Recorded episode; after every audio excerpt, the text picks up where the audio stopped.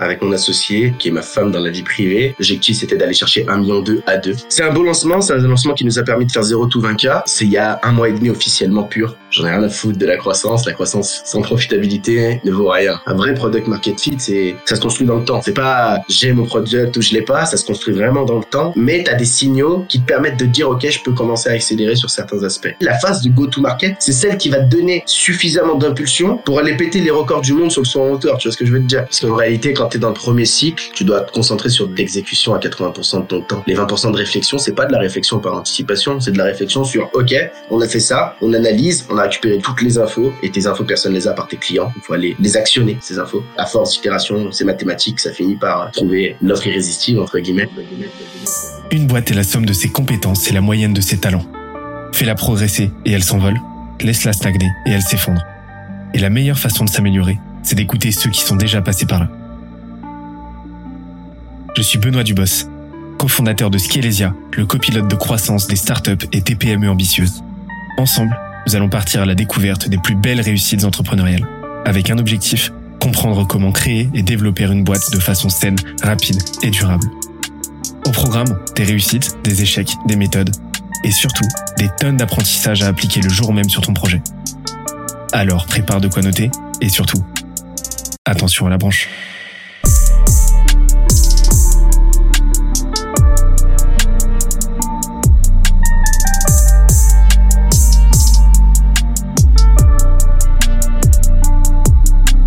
Let's go. Et point extrêmement important que tu as sorti, parmi tous ceux que tu as sortis, qui était aussi extrêmement important, t'as vu mon boucle, mais euh, le fait que l'account management, c'est euh, l'art de transformer la l'insatisfaction en satisfaction et n'importe quelle problématique en opportunité. C'est ça. Et en fait, c'est l'art de, de faire changer de prisme de lecture à ton client et de lui dire, OK, tu vois, on a ce, on a ce problème-là, mais de par mon expertise, de par la connaissance que j'ai du marché, des compétences qu'on te vend, de par, euh, de par le background que j'ai, et de par mes compétences en vente, en fait, je vais te faire comprendre que là, la difficulté qu'on a aujourd'hui, eh ben, potentiellement, elle nous expose à une, à, une, à des optionnalités qu'on n'avait pas auparavant et on va pouvoir avancer ensemble.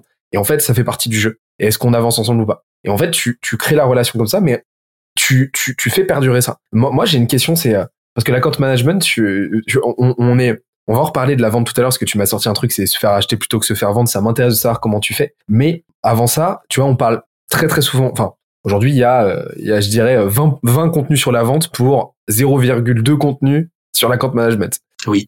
Toi, comment tu profiles la compte management? Quelles en, quelles en sont les composantes? Et là, un entrepreneur qui nous écoute, qui euh, n'en a jamais fait, qui sait un petit peu vendre, etc., mais qui, euh, qui a envie d'implémenter ça, comment est-ce qu'il peut appréhender le truc de son côté avant même d'avoir recruté? Qu'est-ce qu'il peut lui mettre en place aujourd'hui pour déjà commencer à poser cette brique dans son business? Alors, il se met déjà dans un mindset ultra important. La vente, c'est beaucoup, beaucoup d'état d'esprit. Hein. Je vais être loin avec ça, mais c'est souvent ça qui fait la conséquence de ce que tu mets en place.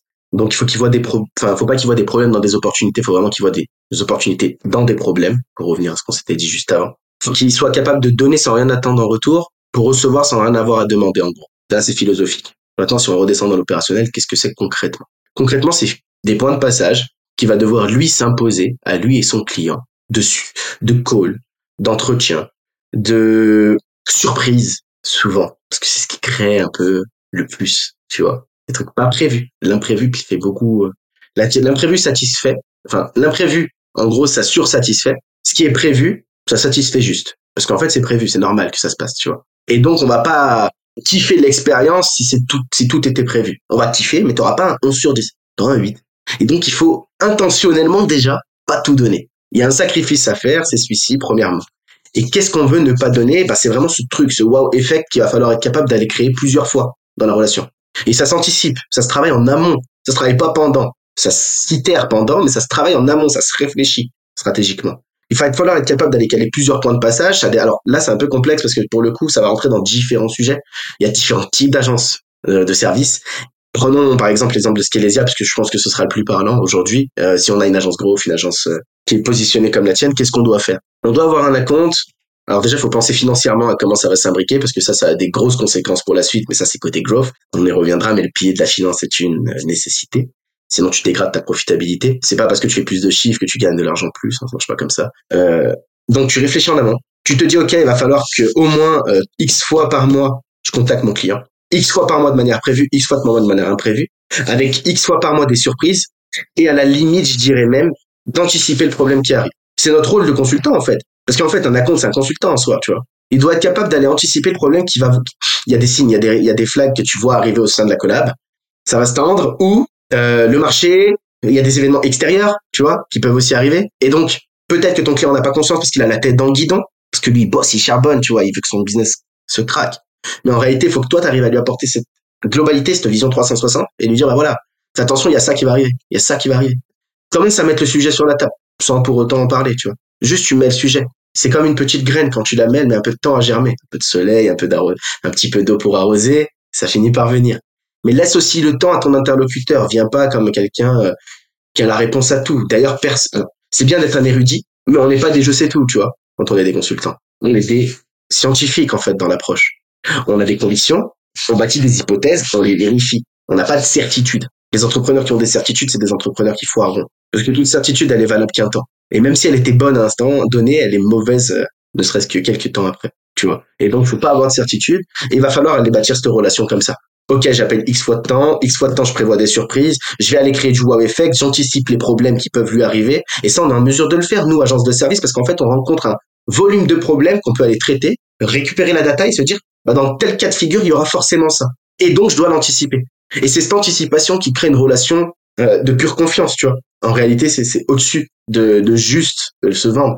C'est qu'en fait, le mec, tu pourrais même lui proposer un truc à 100 000 balles par mois, il s'en tape. Faut créer ce truc-là. Parce qu'en fait, c'est pas l'arrêt, c'est pas combien ça coûte.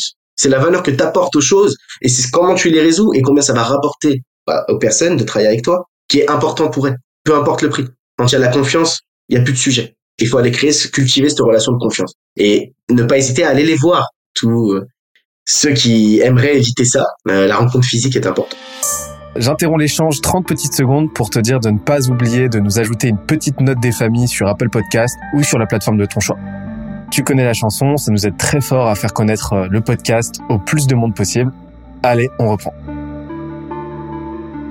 C'est ultra ultra important ce que tu viens de me, de me, dire parce que tu vois un, petit exemple euh, Andrea Ben Saïd euh, tu sais euh, d'Eskimos ah je le connais bien t'inquiète voilà qui il tue un petit peu leur game hein, on va dire forcément et il m'a expliqué qu'un des premiers trucs qu'il avait fait à l'époque c'était de se prendre des bureaux euh, alors qu'il était tout seul avec un stagiaire, hein, vraiment.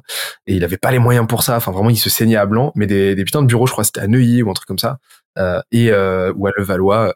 Et en fait, il recevait les clients euh, en grande, euh, grande pompe, donc des bureaux ultra propres, avec avec le standardiste, avec l'accueil, etc. Avec bonjour monsieur, oui, Andrea, monsieur Ben Saïd va vous recevoir. Est-ce que vous voulez un café? Son taux de conversion a explosé. Donc le présentiel, ça change énormément de choses. Mais pour, mais si vous n'avez pas l'occasion, si vous le faites en, en remote, il y a plein d'autres façons de faire et tu les, tu les as données. Mais pour moi, en fait, le triptyque que, euh, que j'identifie, vraiment les trois clés euh, de l'account management, c'est des compétences en vente, donc à la fois en vente et à la fois des compétences métiers. C'est de la fréquence dans la, dans la, enfin, de la, du relationnel, c'est-à-dire créer la relation, de la fréquence, de la, quali de la qualité, réfléchir en relation et pas en transaction. Et le troisième, c'est la data.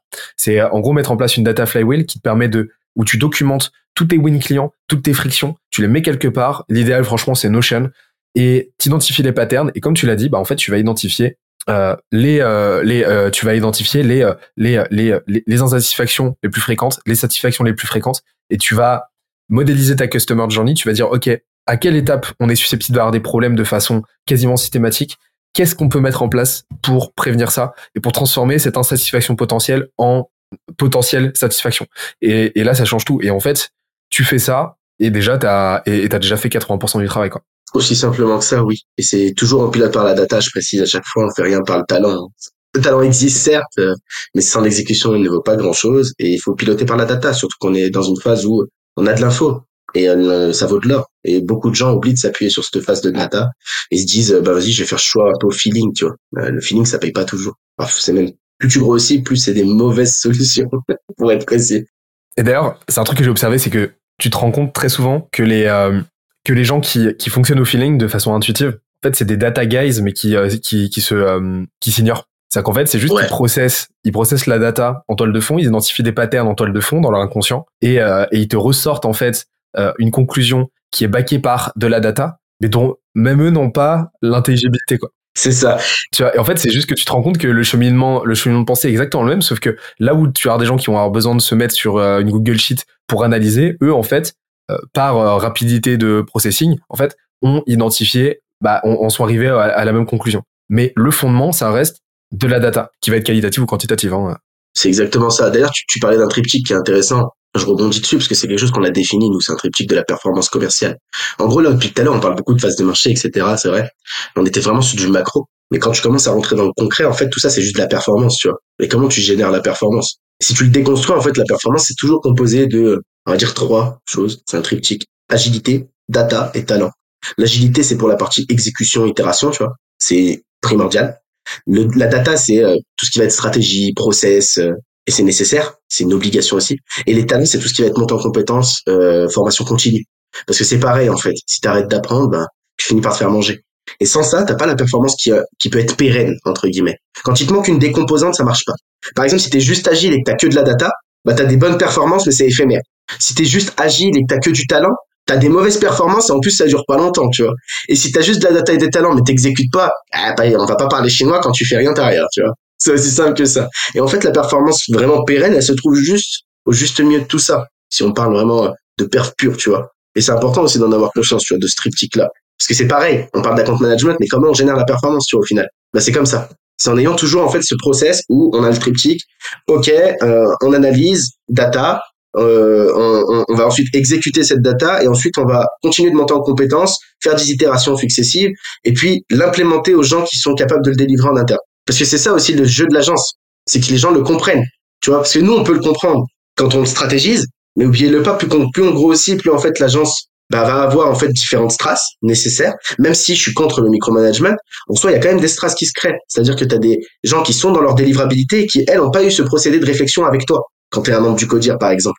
Et c'est important, en fait, managérialement parlant, d'aller inculquer cette réflexion, d'expliquer tout ça, de donner du sens à l'histoire. Les managers, souvent vont avoir cette mauvaise tendance, et j'ai pas envie de faire de généralité, c'est pas le cas de tout le monde, mais c'est vrai que c'est beaucoup plus général dans le vieille boîte, à euh, te dire tu fais comme ça, tu vois, et pas c'est comme ça, c'est tout, sans te donner le pourquoi.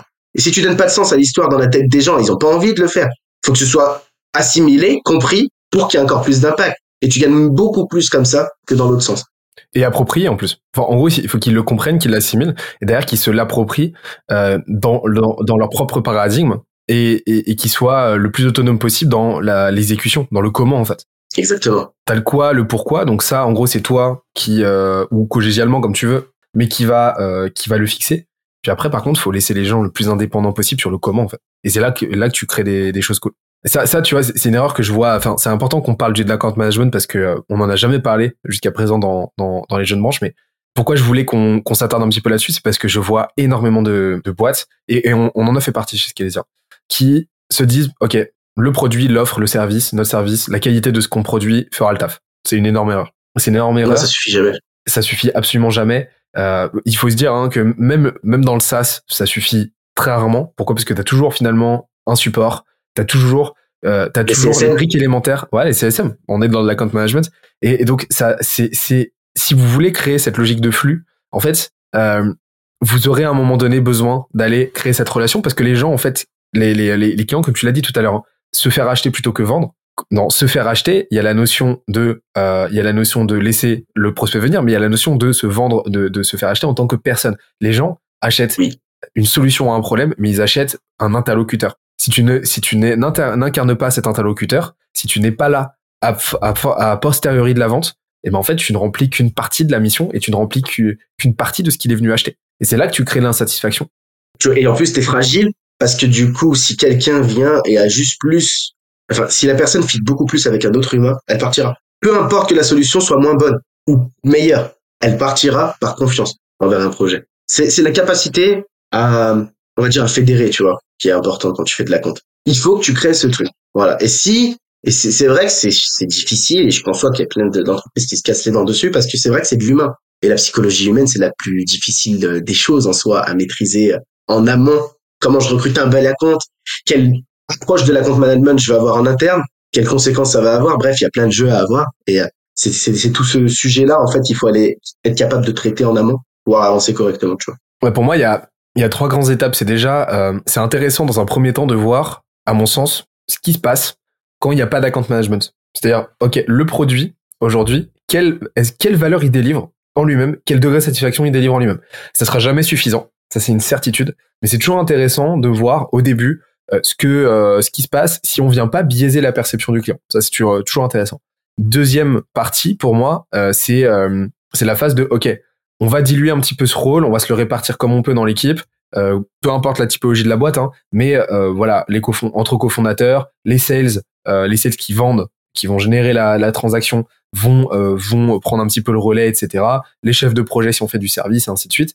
Et, et en fait, on va on va avancer comme ça pour commencer un petit peu à générer du feedback, pour lancer euh, la data flywheel, poser les bases en fait, les trois piliers qu'on a vus tout à l'heure. Et, euh, et, la troisième phase, par contre, pour moi, c'est de recruter quelqu'un qui sait faire et c'est commencer à monter une équipe. Bien sûr. Voilà, mais pas la créer de but en blanc à partir de rien comme ça. Donc c'est toujours intéressant de procéder en phase comme ça. Il faut tomber du vélo avant d'apprendre à savoir en faire. C'est aussi simple que ça. J'espère que l'épisode t'a plu autant que ça nous a plu de l'enregistrer et le produire. Si c'est le cas, oublie pas de nous laisser une petite note et euh, de le faire tourner autour de toi. Ça nous aide énormément à faire connaître le podcast, à nous faire connaître et à prêcher la bonne parole d'une croissance saine, durable et rapide. En attendant le prochain épisode, on se donne rendez-vous sur scalesia.co, s c a l e z i a.co où tu découvriras des cours, des vidéos et des lives en libre accès pour t'aider à faire décoller ta boîte comme jamais. C'est notre promesse, c'est ça qu'on aime faire et on va continuer de le faire. On se dit à très vite. Bye bye.